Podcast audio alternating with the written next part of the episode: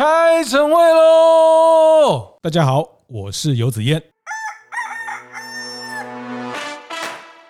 以你自己来说，你今年大概怎么去做？包括新的店，或者是自己的成长的计划？但我觉得未来可能在，这是我个人的观察，在疫情过后，或者是现在正在疫情当中呢，未来的趋势一定是平价跟高单价，是这两个会活得特别好。是日本是全世界有星星餐厅最多的国家，所以呃，日本当然不见得说你拿星星你就一定是呃生意的保证哦，有一些可能拉时间拉长一点。观念对了，店就赚了。欢迎收听大店长晨会，每周一、周四、周五和大家在空中做服务业知识的分享。这两集我们邀了一位型男，我们的 J 哥，富锦树集团的执行长 J 哥来跟大家分享。那我们再请 J 哥跟大家打个招呼。Hello，大家好，我是 J 哥。好，J 哥不错的 J 哥是 上 YouTube 频道搜寻 J 哥不错哈。那 J 哥不错。呃，是一个讲潮男必须要会的事情。那我特别喜欢看他教大家穿搭哈。那呃这哥本名叫吴宇杰啊。那你你儿子是这样叫你，对不对？哎，我儿子都叫宇杰。哎，对，是把你当哥们。对对对，从小叫到现在十二岁，还是这样叫我。对。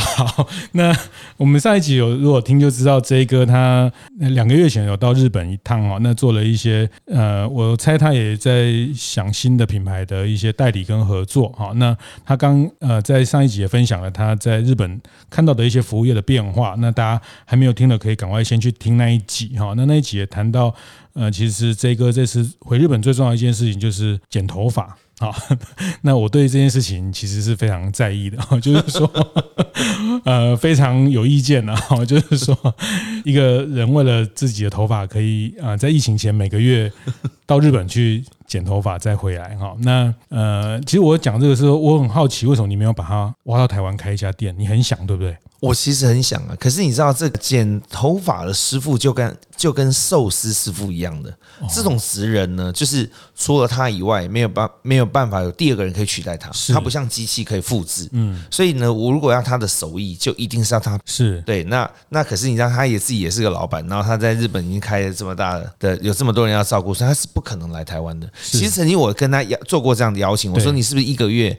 不要，不是我去，是你来换你来好了，是。你来台湾，然后我帮你安排一些客人，那你可以客座一下。其实已经谈到这里了，可是后来就遇到疫情，对，跟这个米其林厨师一样，到金华餐厅客座一个礼拜，类似这种概念。是的，是，我会特别提到这个，就是呃。这集也可以多谈一些这过去做的一些呃丰功伟业哈。那当然，我待会会特别请他谈一下他对今年整个餐饮市场跟服务业的看法，因为他也还在投资一些新的品牌。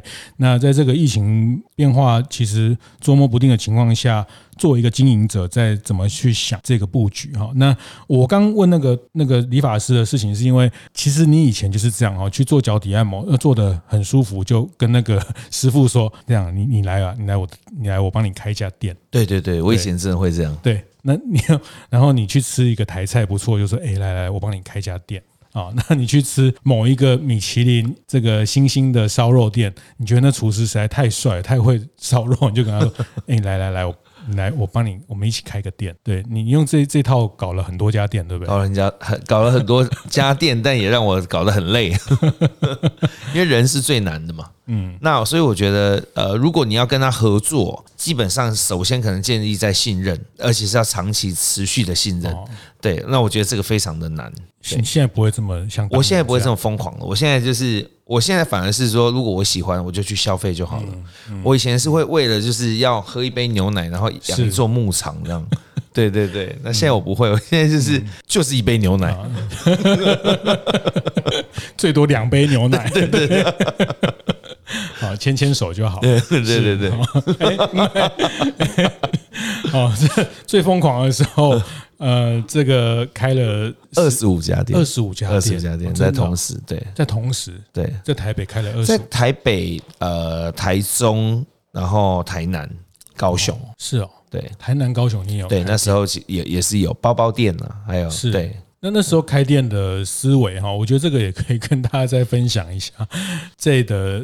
厉害哈，就是那时候我记得你那时候跟我讲，就是说你一开始是开 Beams 一号店，开衣服选物店。我我我为了要开 Beams 这这个店，我先搞了一个自己的选物店，是因为我要让对方看到我们是大概是同样一个等级，就是我在美学上面是跟你有同等地位的，是。所以你为了证明这件事，你必须要搞一个让他看起来也是很帅的店。所以我先开了一个选物店，再去谈代理，然后再谈代理。对，那谈下代理之后，开始做造街这件事情，就在富锦街就开始先告诉你我是谁，我的标准在哪里。对对对对对，我觉得这是蛮重要。就像你要你要你要跟他结婚，你也是哎，我的状态是这样，大概是这样的一个概念。是是是，所以你那时候刚刚开始开了这个选物，开了然后代理，那因为有一些呃日本的客户。来台湾，那你就觉得不能只他不能只带他去吃鼎泰丰，对，就是鼎泰丰吃了十次之后怎么办呢？嗯，就是他下一家要去哪里那种感觉，对，所以 是然后就开始会很困扰。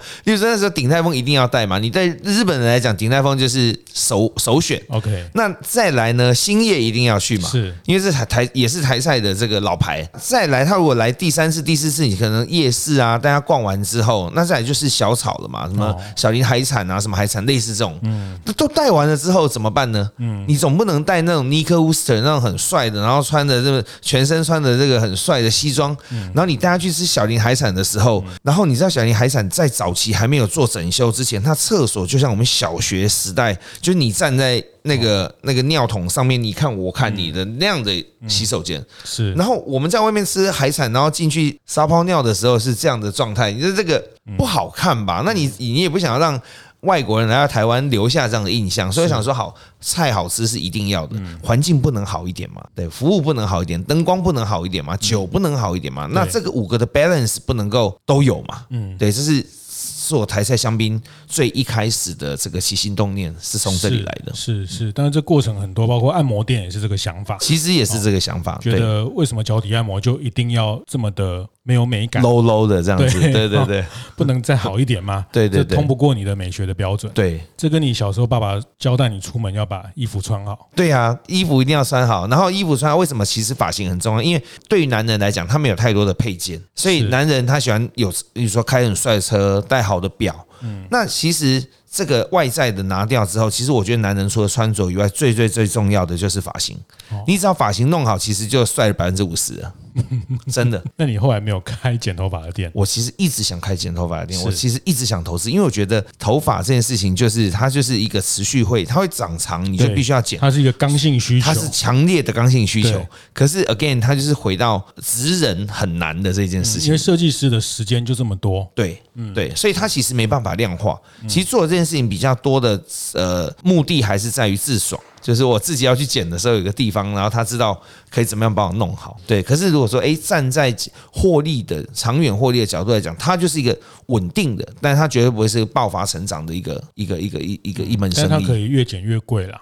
当然，当然，它可以越剪越贵。对，是那个，因为我想到我们前面几个月有聊一集好剪裁哈，那这家有机会我们一定要去去，你不知道嘛哈？我不知道，我不知道。我们我们一起去剪看看，因为我还没去剪哦。那它可以剪那个开桃花的头，开桃花意思是？对，就剪的可以开桃花。真哦，真假的？是是是，他们的 menu 上是这样写的。真的，我不能再开了。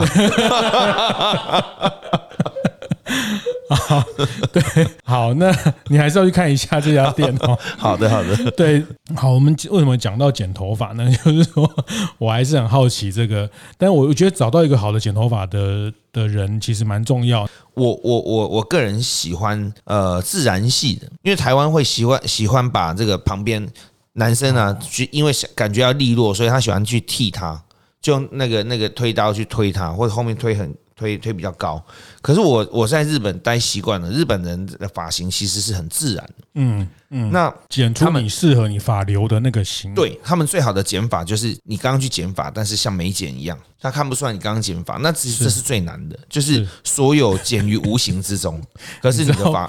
我我们前天我们家人在，我跟我老婆跟女儿在看你去日本京都剪头发那一集，对，那看完他们就 大笑说：“这个跟没剪一样啊！”对，对我跟你讲，但是这就是厉害，你知道吗？那个有剪跟没剪一样，对不对？回去跟他们讲，他说这个跟没剪一样，女儿就说：“你倒带，你倒带到最前面，你看是不是一样？”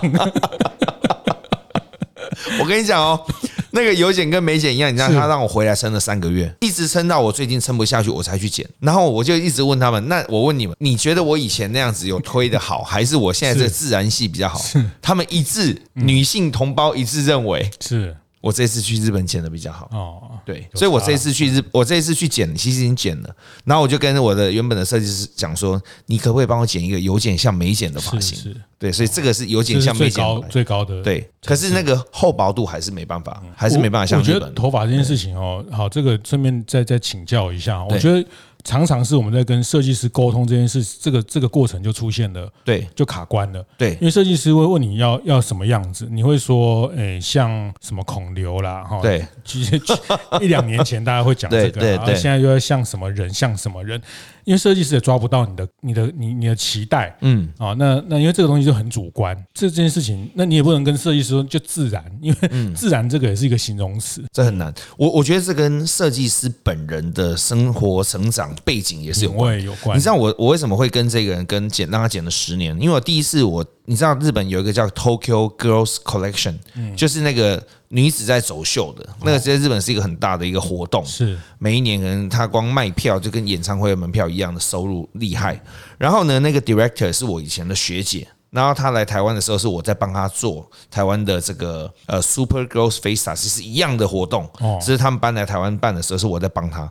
就那时候大概大概十年前嘛，他看到我发型就觉得说你这发型不够帅，他说你。来日本，你下次来日本的时候，我帮你介绍一个发型设计师，他都专门在帮我们这些 model 还有艺人剪。是，所以我第一次去见到他的时候，你知道他见到我的时候，他跟我说，他第一问我说你想怎么剪，然后呢，他看了我一下之后呢，大概十五秒，他说好了，你你不用跟我讲，我知道怎么剪了，就这样，你交给我。嗯，我会帮你剪一个有一点坏坏的，又帅帅的，又有点性感的发型。这个多么的，你知道吗？就是你不用讲，但是他已经抓到了，他已经瞬间抓到你那个型了，所以你就交给他，我就交给他。那第一次真的是，我真的是也是觉得有吓到，坏到底什么是坏坏的、帅帅的的那种感觉。嗯，对。但是就你知道很轻松嘛，因为什么都不用讲。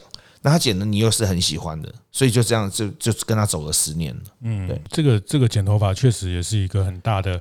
对，我每次沟通新的设计师，我也是说你就先你你剪，就我也没有什么太多意见。对，其实从剪头发这件事情啊，你可以看到所谓的职人训练的这个精髓。我觉得在日本，它就反映了这个职人训训练的精髓，它其实是非常非常非常细节的。你知道，一把刀，它可以用一打一把刀，也不用打薄刀，也不用削刀，是它就可以帮你剪出比有打薄刀、削刀更厉害的这种轻盈感。嗯嗯，对。那我我当然我是不知道他们是怎么样训练的。呃，例如说，我这次去，我在呃路路上，我刚好看到有人在演戏。那演戏就是你知道，就是他们就真的在路上演。那我一看哦，原来是演员训练班，从很小可能小学生的时候，他们就在互演了，就在互教。所以你看很多日本的这个女优啊，不是女优，艺人，艺人呢，就是是从小就。被训练出来的，是是，是，对对对，所以你知道养成，对对对对对，像福山雅治啊这种，就是 真的是从小学生小学就开始，就是哎，这个你长大，我就是要让你当艺人，所以他从完全不会唱歌。然后再到会唱歌会演戏，其实一样的，就是很一点一滴都都扎实，生活养成了，都生活养成了。对，那我觉得我们比较速成，是，所以就你看大家都懒惰嘛，其实推刀一推最容易的，他帮你推一推这样。啊。我最讨厌推刀哦，是是是，好，我觉得大家可以，嗯，如果你过年前还没，我觉得过年前不用急啦，就是说等过年后找个好的设计师，这听起来其实很 make sense 哦，就是说。如果发型可以增加五十趴帅度，其实剪个头一两千块、两三千块一个月，这样 CP 值也挺高的嘛，哈。对，那我跟你讲，重点是 以前呢，日本我们会觉得它贵，嗯，结果经过这十年呢，日本通货没有膨胀，反而紧缩之后，我们现在发现，在台湾剪跟日本价格是一样的，是哈，你的一样是指大概就是在两千块，两千块这样，惊人吧？台湾周边的配套还很多，台湾最贵我捡过四千八的哦，是。好，那个发型的题目我们先到这边 稍微暂停一下，不然我们现在整集好。那 我们讲哦，就是说你你这十几年开了二三十家店，开了这么多店，你你赚到钱的是哪几个行业？我赚到钱了，其实获利，只要他现在还活着的，其实他都是赚钱的。是对对对，那不赚钱的已经都关掉了。对对，所以现在大概就是主要是台菜、台菜，然后咖啡是，然后呃烧肉。是对对，然后吐司，日香吐司，日香吐司，跟我们的这个很厉害的 chef，对吴子敬，子敬啊一起的这个日香也也很厉害。这个在生吐司，其实呃，我们之前那时候去年开幕，你也跟我提到，呃，虽然那时候台湾已经开始热了一段时间生吐司，可是你大概在更早五六年前就一直注意这个市场的的需求的变化了。对，呃，因为。那个时候我很常到日本嘛，我会接触到生吐司。除了他们日本已经开很多店之外，其实有一个重点是，我在日本有一个很喜欢的烧肉店叫 Yoroniku，就是台湾的反烧肉，是在日本就叫 Yoroniku。它里面有一道菜是呃和牛三明治，然后它就它那个和牛当然菲力牛很很厉害，可是重点是那个三明治到底要夹什么样的吐司呢？然后那个老板就带我去。银座不对，有乐町银座有乐町那那边有一个叫 Century 那家店，哇，大排长龙。然后他就跟我讲说，他们的和牛三明治是用他的三明治吐司嗯来做，这样，那我就买了一条，诶，真的很好吃，很特别。那才发现说，哦，原来日本有这么多人对于所谓质感质地好的。生吐司是这么的迷恋，嗯，对，嗯嗯嗯，所以那时候这一波的生吐司已经热了一段时间，但是你们后面在呃跟子敬师傅合作这个日香也还算持续的还在成长嘛，对对，包括第二个店都陆续的开出来了，对，就还。还不错，其实我觉得，因为生吐司来讲，特别是台湾人，对台湾人来讲，吐司的使用是有需求的。是你的早餐啊，或甚至早餐店啊、三明治啊，各方面都会用到吐司。那即使像我自己来讲，我自己是我们家小朋友每天他会吃吃一片吐司，那可能煎颗蛋，或者是某个果酱或干嘛之类肉蛋吐司，这这些就是我们家的日常。那我觉得，我想把这个日常推推推荐给大家。对，那这么几年来。其实还是像我们自己小孩子可能吃的比较呃丰富一点，我自己可能一杯咖啡，一片吐司，呃，sausage 就这样子。是对，是，所以我想做服务业，大家还是要多多吃一些厉害的东西哈。其实因为消费者进步很快，嗯，其实呃消费者每天这个吃到的、搜寻到的东西进步的更快哈。所以呃，我常讲就是你们开店，你真的都不知道进来客人他。已经吃过几十颗星星，然后几百颗星星了，所以特别在台湾的消费者这种品味上的进步，其实不要太小看，就是。呃，量化的 CP 值的是一群人哦，但是我觉得大家在追求精致饮食的这一段的需求，其实是是还在成长哦。那这个东西在在提供服务的时候，对应的包括上一集有特别提到的 No Design No Business 哦，就是说东西好吃，那你整体的配套、整体的环境、呃，服务的的温度，这些都是整个在服务业品牌上要传递的。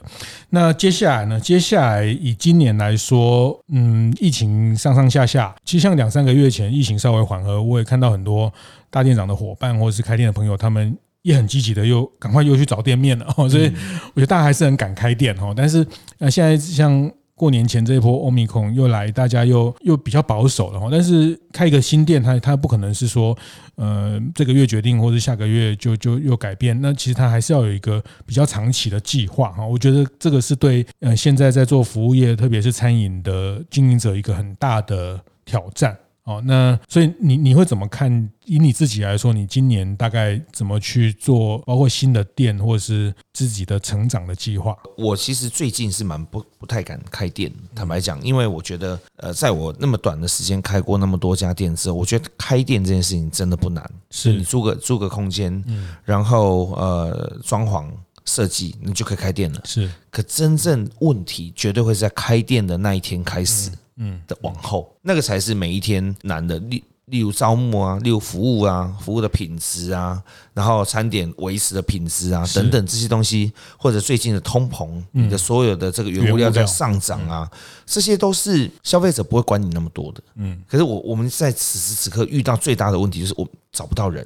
每一家餐厅都找不到人，每一家咖啡厅我们都找不到人，这怎么延续？如果我再开个十家店，那多可怕！嗯，对，所以我反而对今年我知道，呃，我觉得景气不会太差，因为热钱很多。OK，然后呃，很多人都在开餐厅。你你会发现日本料理的餐厅开超级无敌多，就寿司。你说在台湾，在台湾是对，就是大家都在开寿司，对，所以特别是比较小型的。这种很多，对对，八到十二位的，然后可能可能单价可能从两千、一千五、两千，然后甚至到五千都有。这是只有在台北，特别是这样嘛？呃，我觉得台北特别讲，你这样讲，我特别像像东区啦、南京东路啦，那巷子里面，甚至路边都有，就是他们就开一个。台北特别明显哦，但是其实也不仅仅止于台北。是，像我知道最近在新竹有一间叫治安嘛，嗯，对，就是好像才是在日本。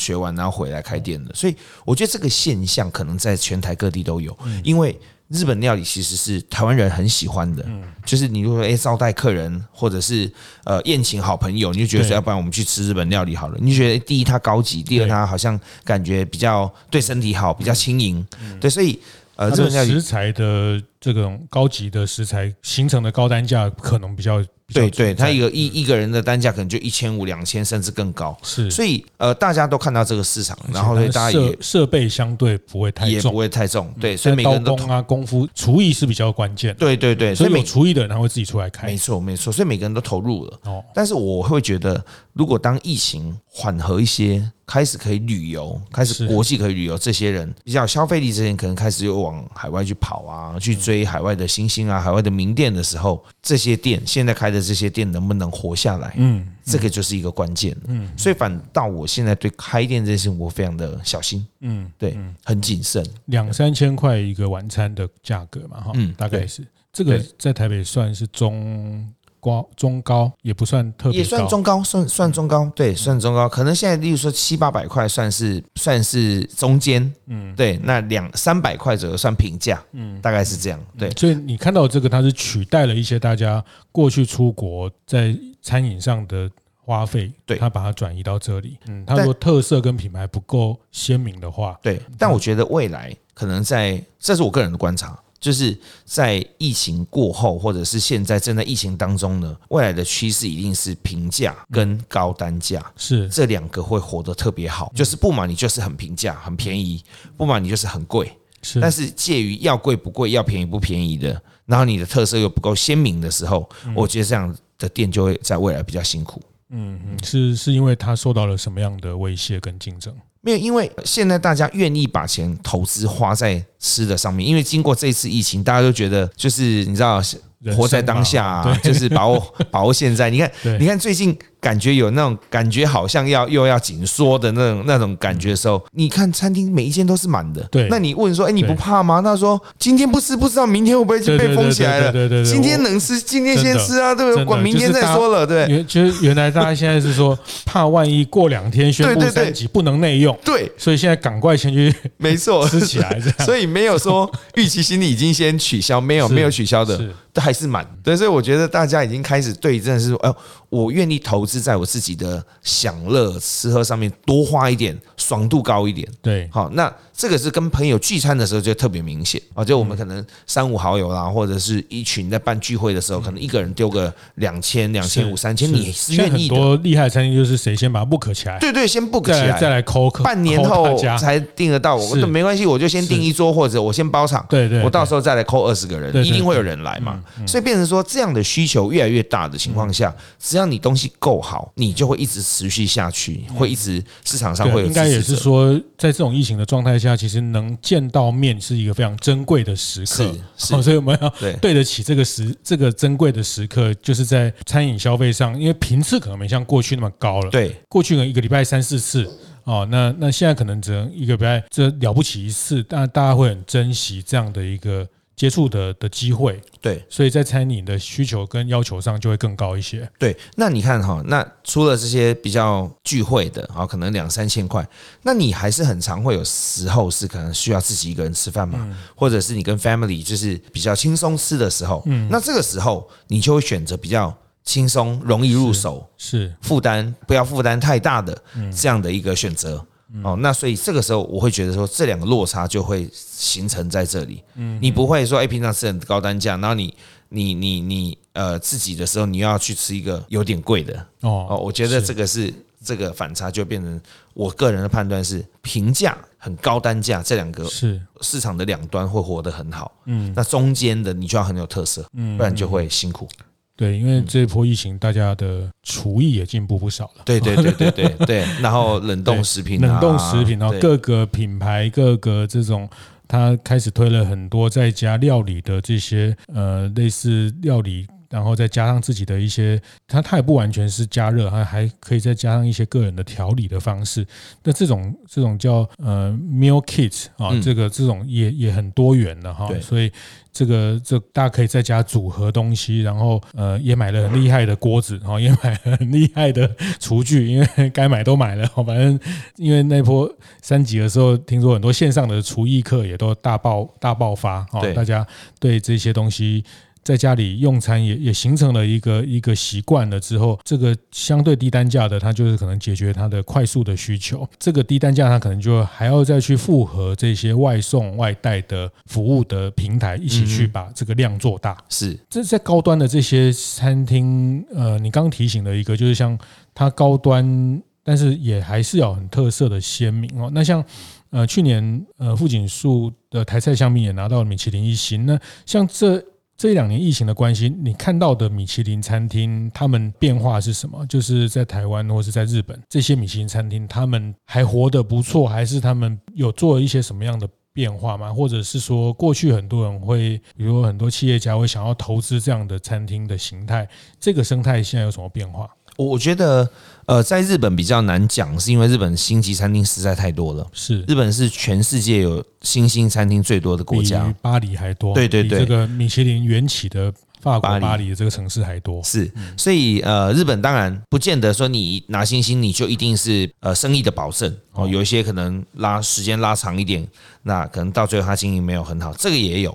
但是呃，一般来讲，一般来讲，其实有星星的这个认证还是一个品质的保证，所以基本上生意都不会太差。嗯，那特别是你说拿三星拿二星，那些其实在日本它还是活得很好。嗯，好，那日本还有除了星星以外，日本还有一个叫 Tabelog，Tabelog 的这个呃点评网。哦，这个点评网也是没有办法，这是全部由食客去评分的，这个也是没有办法篡改这个数字的。嗯，所以这个对他们来讲，除了米其林之外呢，Tabelog 更具代表性的这个呃参考的价值。是，哦，像这种点数很高的，其实生意都还是很好。嗯。不上不下的，那那些就比较比较尴尬。那我觉得台湾以台湾的现况来讲，因为台湾毕竟才第四年嘛，那明年今年要进入第五年，所以台湾这这么四年来，你说真正拿新的，或者是他调薪进来的、新进来的这些东西的变动都不是那么大，所以它还是更具有这个代表性。嗯嗯，也就是说，你你如果能够在这四年内哦，你拿星，那持续我我看生意都还是蛮好的。其实后来他。掉星没有再拿星，他生意还是很好啊。哦，毕竟他曾经有得过，所以我觉得这一个部分是他还是有他的这个这个公公信力所存在。那像这样的餐厅，我觉得不会不会不会不好。可是呢，这个认证的机制让。更多人其实他想要拿星，所以他其实不管在服务上面啊、食材上面啊、环境啊各方面，他其实一直不断的在做调整。所以我觉得未来如果这个认证在台湾是可持续走下去，是他一定会加加进来更多新的餐厅是有这个认证的。那我觉得会对整个餐饮外食产业是绝对是正向加分的。特别我不知道大家有没有观察到一个现象是，以往你知道好的餐厅，他说哎，他问你说可不可以带带酒来，我要。这个可不可以免开瓶费？对，你很少会去跟新兴的餐厅说我要带酒来，然后免开瓶费。嗯所以这这件事情其实是蛮蛮蛮关键的。连杯子也带来好了。对对对对，就不说你开瓶费。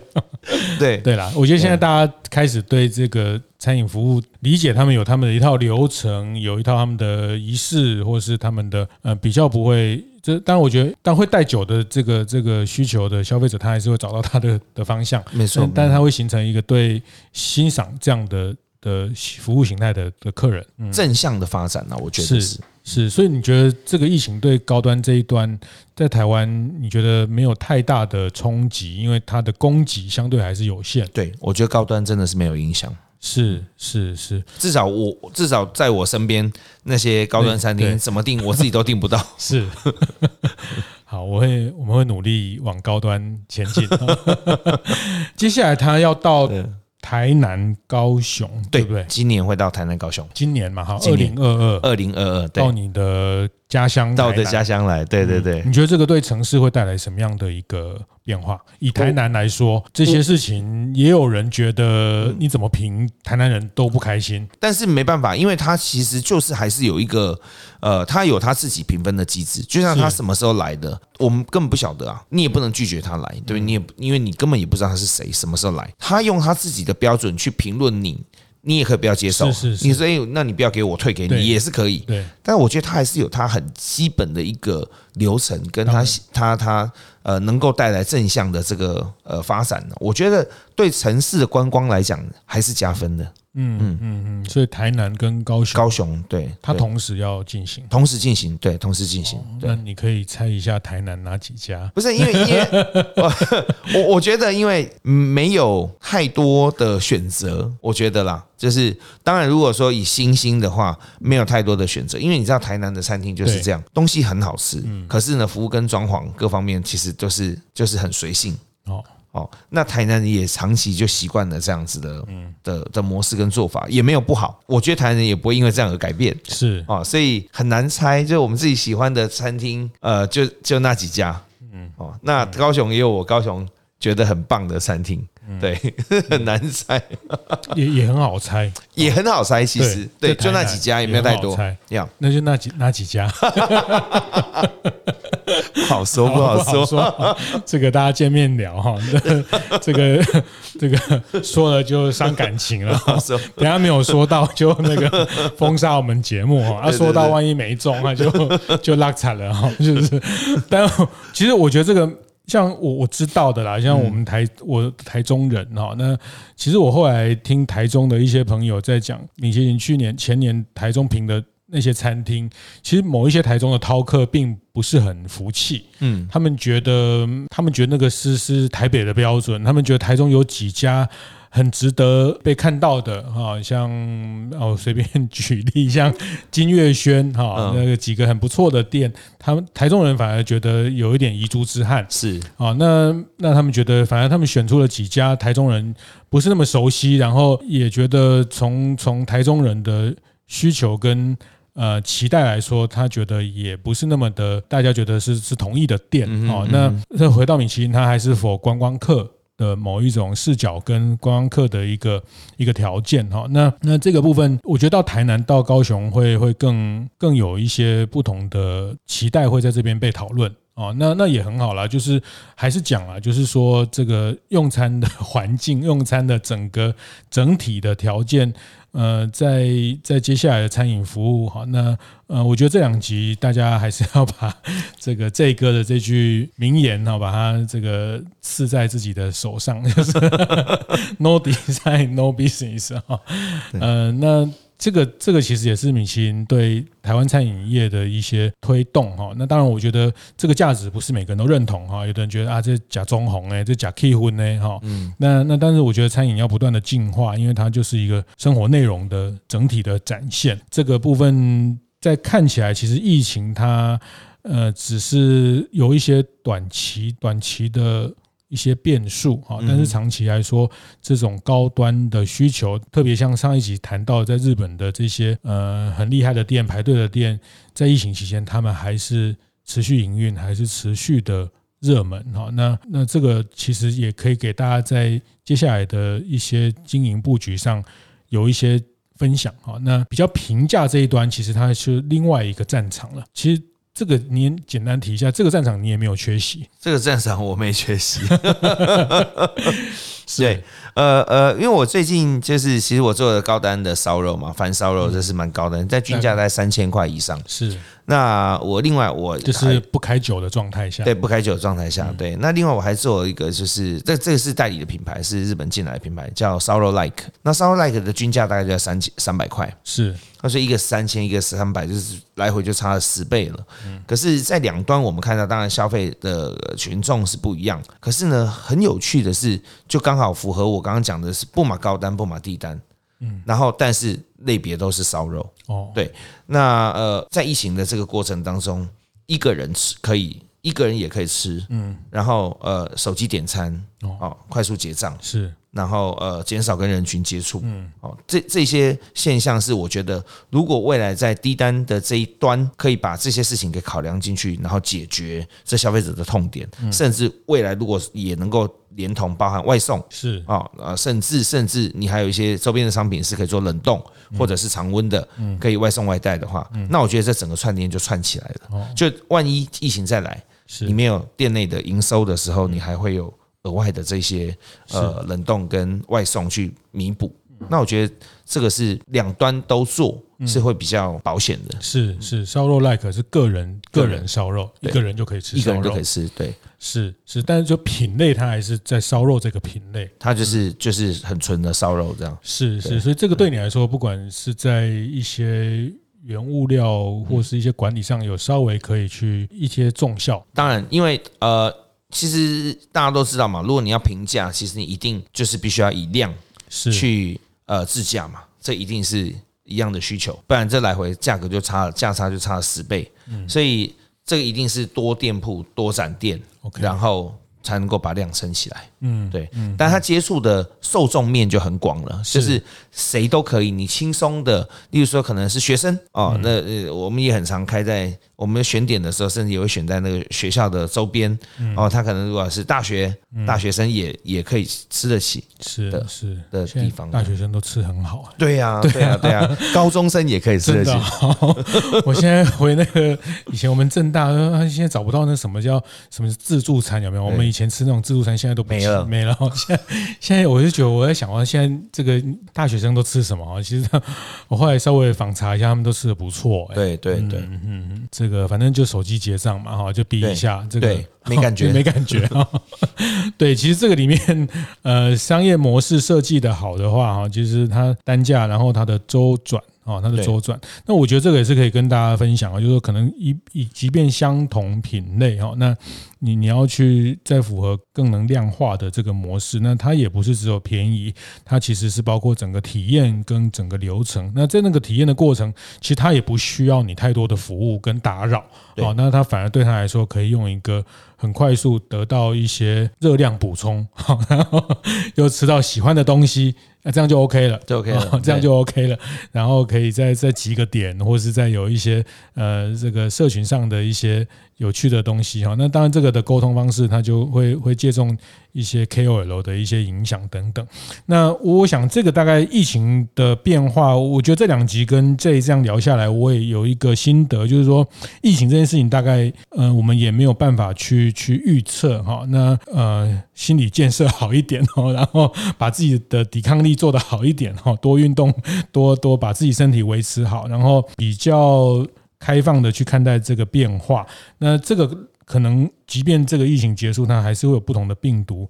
那即便没有这个疫情，它还是会有流感哈。那总之就是说，其实。当人们对于这个外出用餐、外出接触开始产生一个生活习惯的新的变化的时候，其实应该是看待这个长期大家这种生活习惯的变化，它会带来的一种服务行为跟消费行为的演演进。好，那服务业它 always 在演进，它要么就是很快速非接触的方式，它要么很珍惜那个去跟人聚会聚餐，跟很好的朋友，跟跟很重要的人去聚餐的。那个、那个、那个场景，那他对于料理的期待就会更更在乎哈。那我觉得这个会一直往这个方向去推进，看起来是蛮明确。那家里的需求，我觉得家里也形成了一个。刚需哦，像这这几个月，我们在在都在家里吃饭，然后其实也煮出了一些心得哦，对，也开始觉得，也发现说，哎，哪一种锅子啊，开始会去研究这些怎么样让这个在家做饭的流程啊，甚至就开始会去思考在家里怎么做餐酒啊，怎么去，像我在家里扮演的角色就是。甜点哈，就是说，哎，比如我确定周末晚餐要吃什么，我老婆要做什么，就是说，那甜点我就来来想一下，我来搭配一下，也也还好，认识了几个甜点师傅哈。那我觉得甜点是一个一个接下来，就是我们前几集在包括几个月前的 iChef 的那个报告也有谈到，甜点在这一波的这个所谓疫情下，其实也是一个成长的品类啊，因为大家对这个部分它还是有一个呃这个疗愈的也好，或者是说。呃，当然这个跟所得的成长也有关系哦。成长到一个阶段，呃，上一集我们好像也讲过这句话哈，就是吃饱 吃饱是文明啊，对，吃甜点是文化，对，就是甜点那所有的米其林餐厅的甜点大家都是很期待的啊，因为它一直在改变，一直在在做新的尝试，一直在结合当季的一些。元素等等哈，那我想这个更精致的呃生活服务的内容，这个的创造还是很重要哈，还是很重要，而且大家也不要太害怕。我觉得我我从 J 身上就是看到他的发型很棒之外哈，就是说我觉得我觉得大家开店做品牌要 M M higher 啦哦，要要 M higher 一点哦，就是说要把那个目标设高一点哦。其实那个更高温层的这个需求。它以台湾来说，其实，呃，我们去年的整个国家的税收其实是超收的哈。那超收的背后，其实是我们去年的上市贵公司的获利的累积。还是破纪录的哈，就是台湾人还是很很优秀，我们还是很厉害的，把很多很多钱赚进来了哈，所以赚进来之后，当然就就对自己好一点哦，所以这个部分我觉得大家可以更有信心的，但是也不要随便乱开店 哈，就是不要随便乱开哈，但是开就是开要有有道理，然后有有一个很明确的在看到这个。呃，有在那边等待的那个需求去满足哈，这个大概是呃，我们这两集特别在过年前，呃，我知道大家现在都很忙很忙哈，忙着应变，忙着，但是我想可能透过 p a c k a g e 大家可以稍微呃想一想哈，那呃忙要忙的。有道理，忙得有有效率，忙得有也忙得开心呐！好像我看这这样，不是在吃就是在喝，哈，不是、啊？他其实每天不是在付薪水，就是在 那个 还钱呢，不是？对对对，哦，以前开了二十几家店，对啊，也赔了，出来玩都是要还的，是是是，最多也赔到快一亿，快一亿哈，嗯啊，这个这个也都是很多的学习。跟经验哈，所以这个也也是很可贵，跟大家分享。谢谢，再次谢谢富锦树的执行长吴宇杰，这跟大家分享，谢谢，谢谢，谢谢。会后记得在 Apple Podcast 订阅、评分、留言。有任何想在晨会上讨论的议题，也欢迎提出。大店长晨会，下次见，拜拜。